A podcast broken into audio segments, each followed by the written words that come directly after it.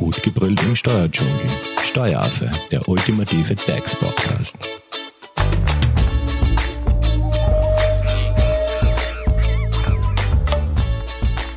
Hallo und herzlich willkommen beim Steueraffen. Covid-19 und Homeoffice. Wir sind jetzt beim zweiten Teil angelangt. Im ersten Teil hat unser Experte Thomas Bock euch ja den steuerrechtlichen Part erklärt, also welche Kosten man beim Homeoffice eigentlich absetzen kann. Jetzt geht es um den arbeitsrechtlichen Teil. Zu Gast im Studio ist unsere Arbeitsrechtsexpertin Magister Jessica Garmani-Hofer und sie wird uns in der jetzigen Folge erklären, warum quasi Telearbeit äh, sich so großer Beliebtheit erfreut, jetzt nicht nur beim Arbeitnehmer, sondern auch beim Arbeitgeber und welche Vor- und Nachteile Homeoffice aus arbeitsrechtlicher Sicht mit sich bringt. Hallo Jessica. Hallo Simone. Telearbeit, was ist das überhaupt aus arbeitsrechtlicher Sicht? Ja, also das österreichische Arbeitsrecht enthält einmal keine eigene Definition, was Telearbeit eben überhaupt ist. Es gibt allerdings eine europäische Rahmenvereinbarung und einen Leitfaden dazu und dort wird äh, Telearbeit definiert definiert als Arbeitsvertrag, bei dem die Arbeit eben nicht an der Betriebsstätte des Arbeitgebers erbracht wird, sondern ähm, eben in der Wohnung des Arbeitnehmers oder an einem anderen frei gewählten Ort des Arbeitnehmers, obwohl sie eben an der Arbeitsstätte des Arbeitgebers erbracht werden könnte. Und ganz Essentiell ist eben auch die Verwendung von Informationstechnologien eben für den Datenaustausch. Also so ist eben die Definition dort in diesem Leitfaden. Aber generell Telearbeit und Homeoffice ist eigentlich das gleiche, oder? Ja, genau, das ist das Gleiche. Es ist nur eben ein anderer Begriff. Also es geht rein um diese ortsunabhängige Kommunikation, Arbeit. Genau. Mhm. Und welche Formen gibt es da jetzt da? Gibt es da überhaupt unterschiedliche Formen der Telearbeit? Ja, das ist eben auch sozusagen ein Begriff aus der Lehre oder eben die, die Begriffe, die sich einfach so entwickelt haben, nachdem es ja da eben keine richtigen Definitionen sozusagen im österreichischen Recht gibt. Aber das ist eben einmal die Telearbeit zu Hause, von der man spricht eben wenn der Arbeitnehmer wirklich nur zu Hause arbeitet. Dann gibt es den Begriff der alternierenden Telearbeit. Das ist so, äh, wenn der Arbeitnehmer einen Teil seiner Arbeitsleistung im Büro und einen Teil zu Hause erbringt. Ähm, da gibt's natürlich die Formen, dass man fix eine fixe Verteilung hat, also einen Bürotag, vier Homeoffice-Tage zum Beispiel. Aber man kann hier genauso vereinbaren, dass das einfach frei vereinbart wird, wann zu Hause und wann im Büro äh, gearbeitet wird, ähm, je nach zum Beispiel je nachdem, was für eine Arbeit man eben gerade in einer Woche zu erledigen hat. Und da in diesem Zusammenhang gibt es ja zum Beispiel auch diesen Begriff von Desk Sharing, dass man so auch im Betrieb beispielsweise einen Arbeitsplatz mit zwei Personen belegen kann. Mhm. Und dann gibt es auch die mobile Telearbeit. Das ist jetzt nicht so häufig, wo der Arbeitnehmer seine Arbeit dort erbringen kann, wo er eben gerade möchte. Er braucht sozusagen nur einen Computer und eben vielleicht ein Handy und kann eben dann vielleicht auch in einem Café oder in irgendeinem anderen Ort arbeiten. Okay, aber muss das immer festgelegt werden oder gibt es der Arbeitgeber vor? Also das ist dann Gegenstand einfach der Vereinbarung zwischen Arbeitgeber und Arbeitnehmer, ob das eben, ob eben diese mobile Telearbeit eben auch möglich ist. Ist natürlich sicher auch eine Sache von Verschwiegenheitserklärungen genau. und so weiter. Genau. Kommen wir jetzt zu den Vor- und Nachteilen. Also welche Vor- und Nachteile gibt es jetzt da für den Arbeitnehmer als auch für den Arbeitgeber? Ja, also beim Arbeitnehmer sind die Vorteile sicher eine höhere Lebensqualität und mehr Freizeit. In der Regel wird man sich auch einen entsprechenden Arbeitsweg ersparen und somit Zeit und Kosten. Ähm, man ist sicher auch flexibler. Beim Arbeitgeber sind die Vorteile sehr wahrscheinlich eine höhere Produktivität. Die Mitarbeiter sind flexibler, das kommt mir als Arbeitgeber auch ähm, zugute. Man hat ein zusätzliches Potenzial an Arbeitskräften. Das ist sicher ein äh, sehr wesentlicher Punkt, dass man einfach auf beispielsweise Personen zurückgreifen kann, die weiter entfernt wohnen oder eben vielleicht eine Einschränkung, also eine Behinderung haben. Und es ist jedenfalls auch ein Image Thema für Arbeitgeber, die eben dann sagen können, wir bieten auch Homeoffice sozusagen an. Okay, das sind jetzt die Vorteile. Wie sieht's mit den Nachteilen aus? Gibt's überhaupt welche? Ja, also finde ich schon, dass es auf beiden Seiten Nachteile jedenfalls geben kann. Bei den Arbeitnehmern ist es sehr häufig so, dass man sagt, es gibt diese Abgrenzung einfach zwischen privat und beruflich nicht mehr, dass man sich der Gefahr aussetzt, sich selbst auszubeuten, möglicherweise auch eine soziale Isolierung und man ist schon auch in einer gewissen Art und Weise vom Betriebsgeschehen abgekoppelt. So ganz nach dem Motto aus dem Augen, aus dem Sinn. Genau, man hat auch wahrscheinlich schlechtere Beförderungsaussichten. Also da gibt es Studien, die das eben besagen. Mhm. Wie sieht es mit den Nachteilen auf Arbeitgeberseite aus? Ja, also da sagt man es ja wahrscheinlich höhere externe Kosten. Ein Organisationsaufwand wird auch immer dahinter stehen, wenn man eben Homeoffice ähm, einführt. Ähm, Datenschutz, Datensicherheitsprobleme können auftreten und man braucht jedenfalls auch ein geändertes Führungsverhalten, weil eben Leute, die man jetzt eben sozusagen nicht sieht, eben auch irgendwie einbezogen gehören, jedenfalls eben in das Betriebsgeschehen. Und da muss man sicher von den alten Wegen etwas abgehen. Mhm. Und wie sieht's mit Datenschutz aus? Oder ist da, gibt's da überhaupt gar kein Thema oder schon? Genau, also das ist sicher auch ein Thema, der Datenschutz. Da kommen wir nachher auch noch einmal kurz dazu, dass man hier eben jedenfalls auch in die Vereinbarung entsprechende Datenschutzvereinbarungen aufnehmen soll und auch die Arbeitnehmer, die im Homeoffice arbeiten, auch entsprechend schulen muss, eben was eben Datenschutz und Datensicherheit betrifft. Gut, also wir haben jetzt gehört, dass Telearbeit und Homeoffice eigentlich das gleiche ist, aber welchen Unterschied gibt es jetzt zwischen Telearbeit und Heimarbeit? Weil Heimarbeit, dieser Begriff ist mir jetzt auch noch untergekommen. Ja, das wird eh sehr häufig, sage ich jetzt einmal, äh, verwechselt oder jetzt nicht verwechselt, wenn man die Definitionen kennt, aber einfach so, dass man glaubt, Heimarbeit ist, ist das gleiche jetzt eben wie Telearbeit, ist es aber nicht, weil Heimarbeit, da gibt es eben sehr wohl eine Definition und eben auch ein eigenes Heimarbeitsgesetz und die Definition von Heimarbeit ist, wenn eine Person eben keinen Gewerbeschein hat, in ihrer eigenen Wohnung oder in einer anderen selbstgewählten Arbeitsstätte, im Auftrag und für die Rechnung eines anderen eine Ware herstellt, bearbeitet, verarbeitet oder verpackt. Und klassisch sind es eben Personen, die eben zu Hause zum Beispiel etwas nähen oder etwas stricken oder Werbemittel wie zum Beispiel einen Kugelschreiber zusammenbauen oder Postsendungen kuvertieren. Also jetzt ist nichts ganz geläufig, aber da gibt es eben eine eigene Definition, ein Gesetz und eben wichtig, dass das klassische Arbeitsrecht, das eben bei einem Dienstnehmer im Homeoffice anzuwenden ist, eben auf Heimarbeiter nicht anzuwenden ist. Okay, das heißt, es wäre eher eine Form der Selbstständigkeit dann. Genau, es ist mhm. so eine Mischung, genau. Und ist eigentlich jetzt ein Telearbeiter automatisch ein freier Dienstnehmer oder im Werkvertrag tätig oder ist er ganz normal quasi im Dienstverhältnis? Genau, das ist auch ein sehr wichtiges Thema, weil das eben auf keinen Fall so ist dass nur weil ich jetzt im Homeoffice arbeite, habe ich deswegen äh, keine andere Vertragsqualifikation. Das heißt, ich muss äh, bei meiner Tätigkeit im Homeoffice auf die ganz normalen Abgrenzungskriterien abstellen. Eben bei einem Werkvertrag ist das Kriterium einfach, stelle ich ein Werk her. In der Regel ist es dabei egal, wo ich das mache. Und beim freien Dienstnehmer ist eben das klassische Kriterium die Vertretungsmöglichkeit. Und so muss ich eben bei meiner Tätigkeit im Homeoffice einfach muss geschaut werden, was mache ich im Homeoffice äh, und nur weil ich eben nicht ortsgebunden bin, bin ich deswegen eben kein freier Dienstnehmer oder kein Werkvertragsnehmer. Ich habe einfach nur diese örtliche Gebundenheit, die jetzt bei einem echten Dienstnehmer äh, grundsätzlich zu den Kriterien gehört.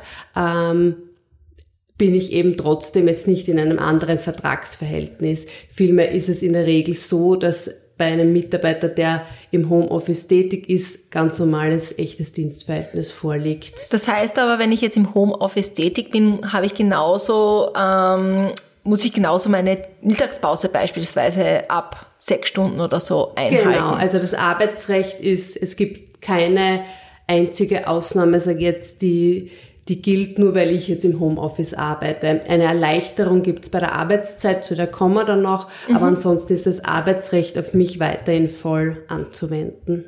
Und gibt es jetzt auch Bestimmungen im Arbeitnehmerschutz, äh, die beachtet werden müssen?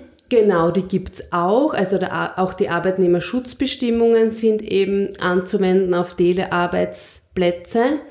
Äh, hier ist es wichtig, dass ähm, wenn der Arbeitgeber die Ausrüstung für diesen Arbeitsplatz sozusagen anschafft, also PC, Bildschirm, Schreibtisch, Sessel etc., äh, er auch dafür verantwortlich ist, dass diese Dinge eben am Stand der Technik sind und den ergonomischen Anforderungen entsprechen. Also er übernimmt mit dem zur Verfügung stellen auch eine gewisse Verantwortung.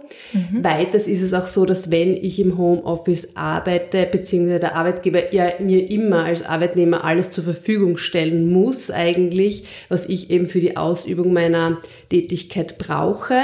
Aber bei der Telearbeit kann ich schon sehr wohl vereinbaren, dass der Arbeitnehmer sich selbst um gewisse Dinge kümmert, eben zum Beispiel, dass er einen Tisch hat oder einen Sessel und in diesem Fall haftet dann der Arbeitgeber auch nicht, beziehungsweise hat eben keine Sorge dafür zu tragen, dass die ergonomischen Anforderungen eben gegeben sind. Das würde ich eben auch empfehlen. Mhm, dass aber also Entschuldigung. Ja, ja, PC eben schon zur Verfügung gestellt wird, aber jetzt Büroausstattung eher nicht, ist auch eher unüblich. Ja, da wollte ich noch kurz ergänzen, ähm, wenn ihr euch natürlich für euer Homeoffice äh, Dinge anschafft, wie eben einen Arbeitsstuhl, Arbeitssessel, Bürosessel etc., äh, den könnt ihr natürlich steuerlich geltend machen. Mehr dazu im ersten Teil. Ähm, Jessica, du hast jetzt auch diese ergonomischen Anforderungen angesprochen. Ähm, ich kenne es, im Büro kommt ja hier und da der Arbeitsinspektor und überprüft den Arbeitsplatz, ob ob quasi der den ergonomischen Anforderungen eben entspricht.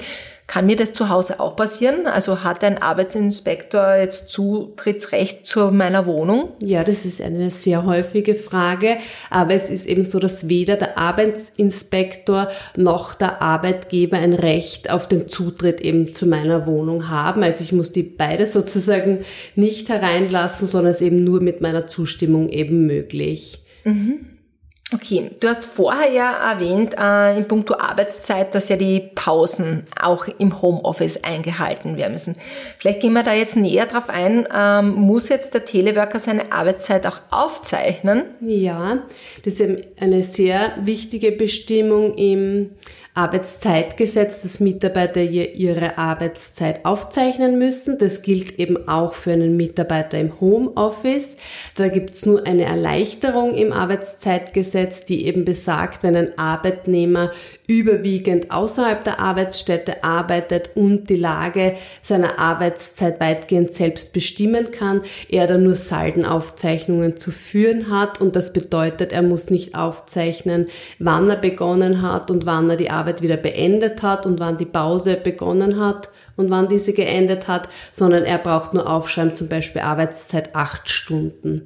Mhm. Das ist die gesetzliche Bestimmung. Das andere ist auch wieder das, was der Arbeitgeber möchte, weil in der Regel wird es einfach sinnvoll sein, auch für den Arbeitgeber, dass ganz normale Arbeitszeitaufzeichnungen geführt werden, die eben auch Beginn und Ende der Arbeitszeit enthalten. Und das kann ich natürlich immer verlangen von meinem Arbeitnehmer ist wahrscheinlich auch so ganz gut zu wissen, wann derjenige im Homeoffice arbeitet, genau. damit er natürlich auch erreichbar ist. Ne? Genau.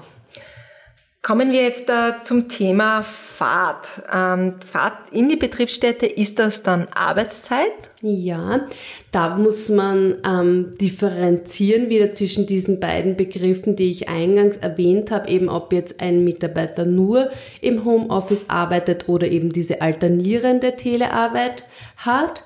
Bei einem Mitarbeiter, der nur zu Hause arbeitet und vielleicht einmal im Monat oder eben in unregelmäßigen Abständen in den Betrieb kommen muss, damit er eben zum Beispiel an einem Meeting etc. teilnehmen kann. Bei diesem Mitarbeiter äh, geht man davon aus, dass die Fahrt Arbeitszeit ist, mhm. außer ich habe eben irgendetwas anderes dazu vereinbart.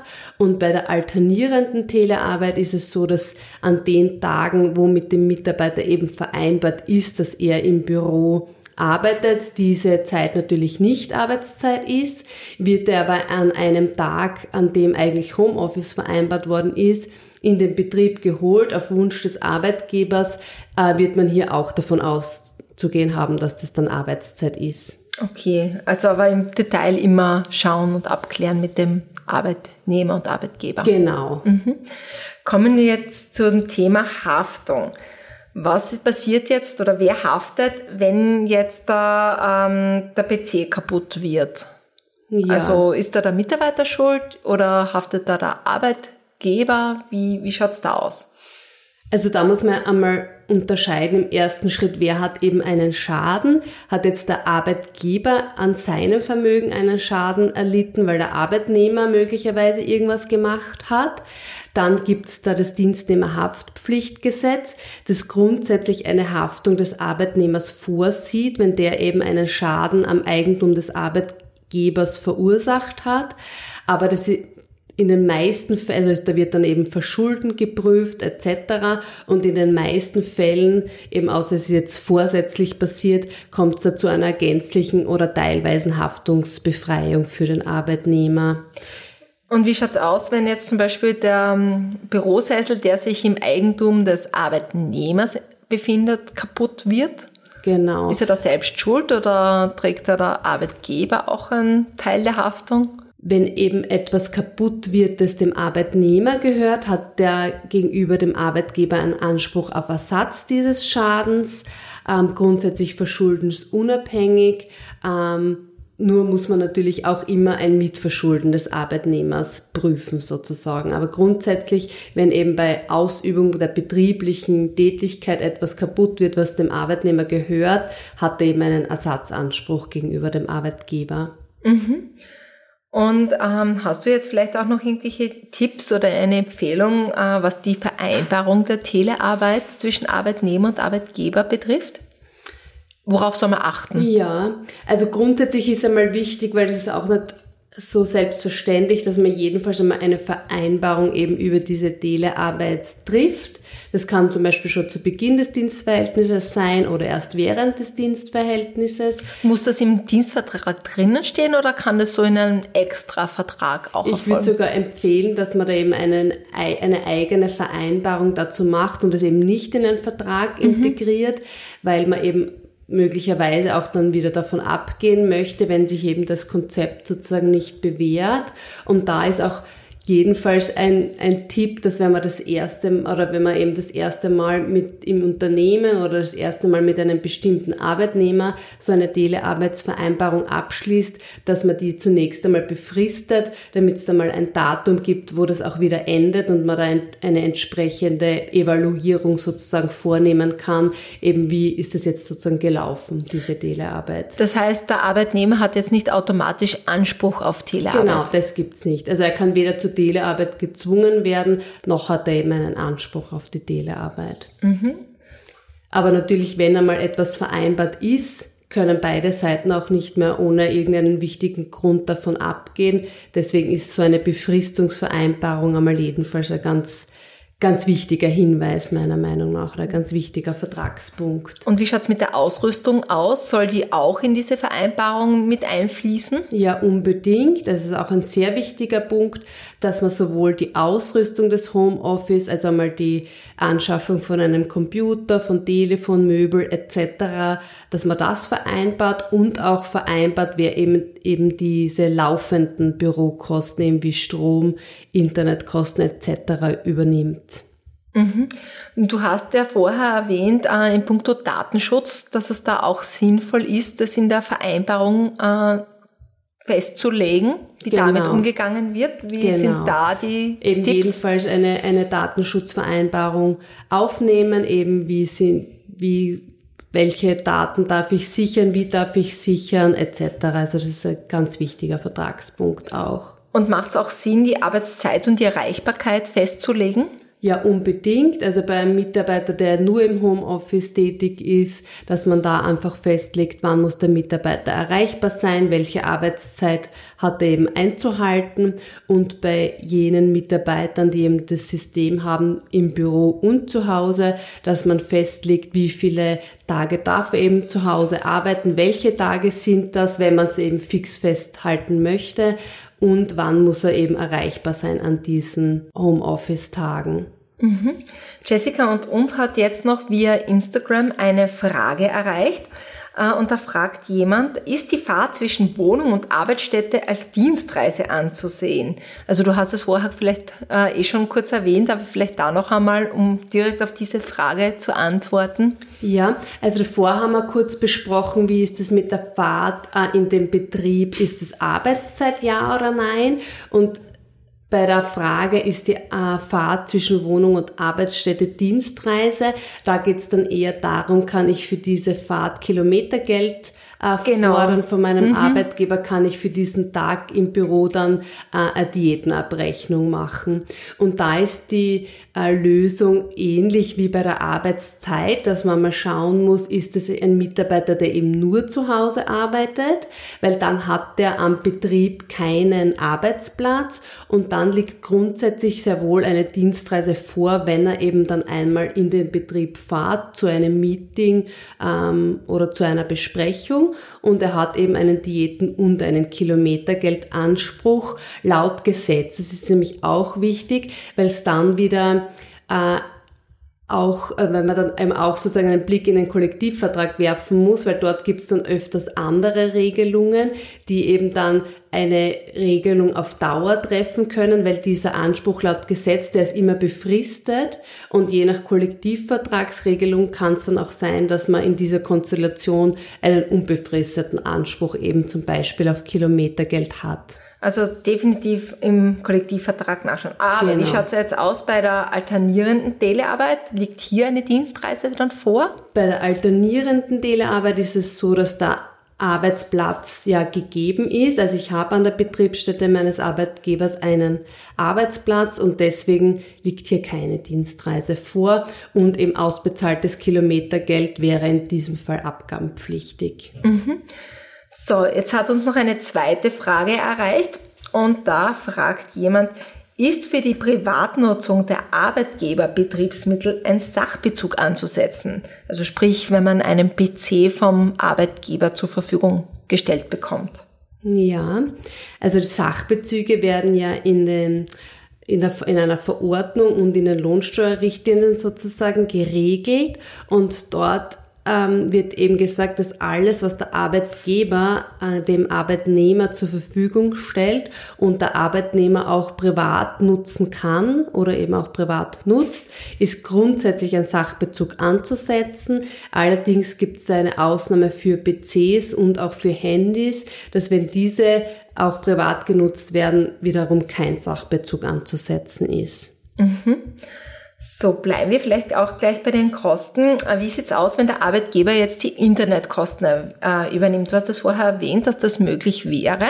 Ja, also möglich ist es natürlich. Und da gibt's ganz neu von letzter Woche eine Information des Bundesministeriums für Finanzen, äh, die eben besagt, wenn der Arbeitgeber die Internetkosten übernimmt, ist zu differenzieren. Und zwar handelt es sich um einen mobilen Internetanschluss, also einen mobilen Router. Äh, und der Arbeitnehmer ist überwiegend im Homeoffice tätig.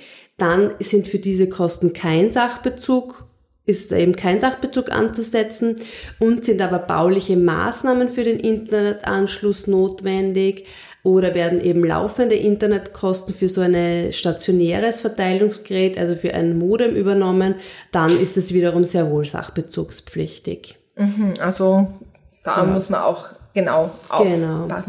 Und wie schaut es jetzt aus? Äh, muss auch der Arbeitgeber äh, Miete übernehmen für das Homeoffice? Also kann das auch vorkommen? Genau, das kommt sogar relativ häufig vor. Müssen du da natürlich nicht, aber es ist sehr wohl häufig eben Gegenstand von so einer Vereinbarung, dass man eben einfach vereinbart dafür, dass der Mitarbeiter im Homeoffice tätig wird, kriegt eben eine bestimmte Miete und es sind dann aber keine Mieteinnahmen sozusagen auf Seiten des Arbeitnehmers, sondern das ist wie ein zusätzliches Gehalt. Also es ist einfach wie als würde ich 100 Euro, wenn jetzt 100 Euro Miete vereinbart ist, wird es dann so ähm, versteuert und unterliegt so den Sozialversicherungsbeiträgen, wie es würde ich eben um diesen Betrag einfach mehr verdienen. Okay, also auch das ist geregelt.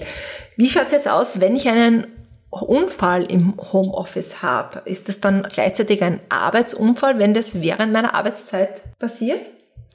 Ja, das ist eine eine sehr spannende Frage, die auch Gegenstand von vielen ähm, Entscheidungen schon war, weil hier einfach die Schwierigkeit äh, im, im Homeoffice besteht, dass man immer abgrenzen muss, was ist jetzt betrieblich und was ist privat.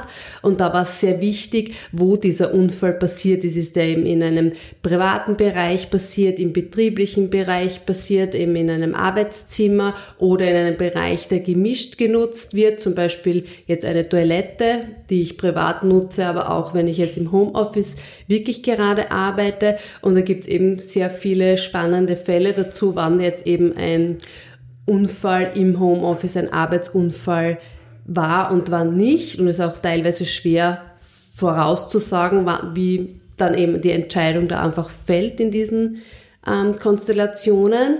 Und da gibt's aber eben bedingt durch Corona, eben dass jetzt sehr viele Mitarbeiter im Homeoffice waren bzw. sind, gibt's da eine vorübergehende äh, Regelung, die eben besagt, ähm, dass Unfälle, die sich eben im Homeoffice ereignen, jedenfalls als Arbeitsunfälle gelten und zwar unabhängig davon, ob man zu Hause ein abgegrenztes Arbeitszimmer hat oder nicht. Also okay. in, zur Zeit ist es eben so, dass ein Unfall im Homeoffice eigentlich immer ein Arbeitsunfall, ein Arbeitsunfall. ist. Mhm. Das ist aber nur eine befristete Regelung, die jetzt einmal bis Ende des Jahres in Kraft ist. Okay, und ob die dann verlängert wird oder nicht, das genau. wird sich zeigen.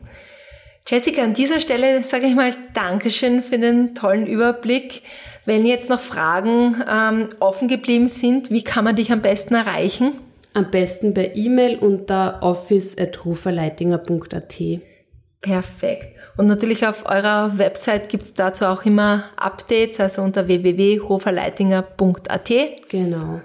Und äh, euch, liebe Zuhörerinnen und Zuhörer, solltet ihr eben Teil 1 verpasst haben, dann hört euch natürlich noch Teil 1 Covid-19 und Homeoffice an. Hier geht es eben um diese steuerlichen Aspekte.